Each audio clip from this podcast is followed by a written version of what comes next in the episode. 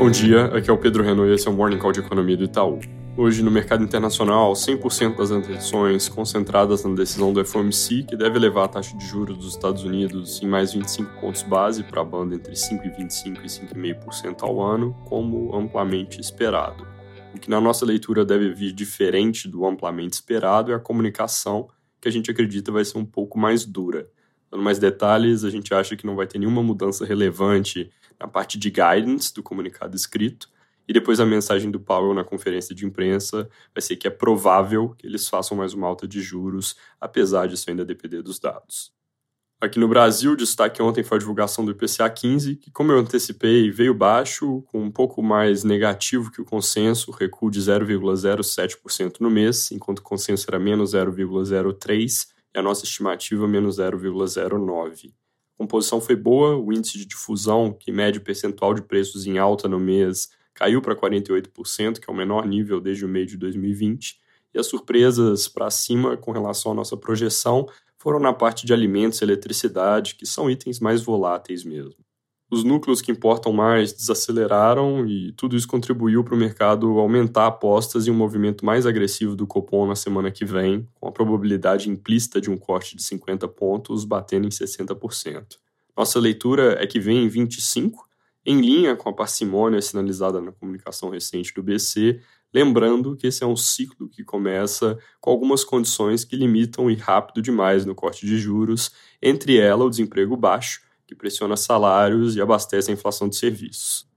Para não deixar de mencionar, em 12 meses o IPCA 15 ficou nos mesmos 3,2% do IPCA fechado de junho. Jornais às vezes chamam o IPCA 15 de prévia da inflação, mas não é exatamente isso. O nome é porque ele pega, grosso modo, os últimos 15 dias do mês anterior e os primeiros 15 do mês corrente então é o IPCA com uma janela um pouco deslocada. Em julho, especificamente, o resultado ano contra ano da janela de meio mês e do mês cheio, eles vão divergir muito por causa da base de comparação, dado que o corte de impostos que aconteceu em 2022 começou a pegar no IPCA na segunda metade de julho. Por isso, só lembrando, a variação em 12 meses salta desses 3,2% agora para perto de 4% quando saiu o dado do mês fechado, e depois 5% em agosto, já bem perto de onde a gente deve fechar o ano.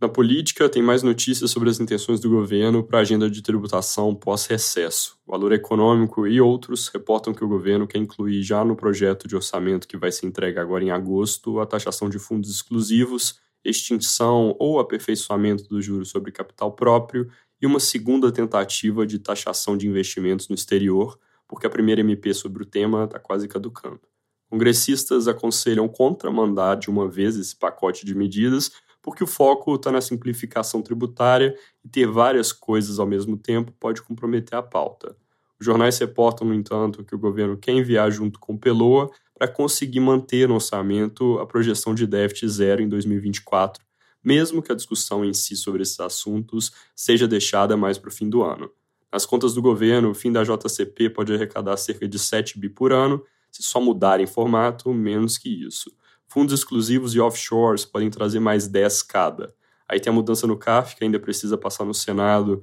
que a expectativa da Fazenda é 50 bi, e a mudança de posição do STJ sobre abatimento dos incentivos de ICMS da base de cálculo dos impostos federais, que o governo estima em 90 bi, mas o mercado enxerga com bem menos potencial. Nós trabalhamos com um cenário mais conservador, onde o aumento de receita com essas e outras medidas é mais limitado e o governo ainda tem um déficit relevante no ano que vem, e o consenso de mercado não difere muito disso. Lembrando, no cardápio para a segunda metade do ano ainda tem a taxação de dividendos e a reforma do imposto de renda, com risco, obviamente, de alguma coisa escorregar para o ano que vem. Nessa última parte, o valor chama atenção para um assunto que pode se tornar um risco importante para o ajuste fiscal, que é o fato de que enquanto o governo rema para conseguir mais arrecadação, o Congresso pode puxar na direção contrária ao falar do IR da pessoa física.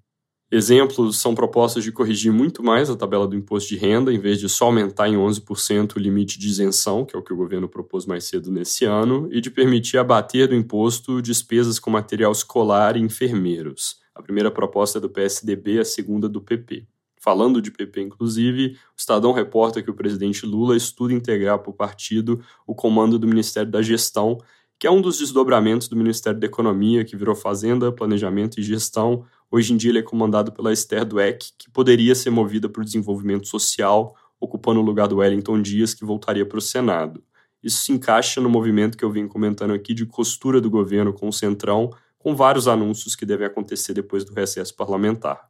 Ainda sobre indicações para cargos, uma que vem causando algum barulho nos últimos dias é a do Márcio Postman para a presidência do IBGE. Nesse caso, a questão não é articulação política, é, segundo o presidente Lula, uma escolha pessoal, e o Globo reporta que a ministra Simone Tebet, para quem o IBGE se reporta, foi contra. A mesma reportagem também cita a apreensão na Fazenda, colocando que pesa contra o viés ideológico do economista, que foi presidente do IPEA lá no governo Dilma. É isso por hoje, bom dia.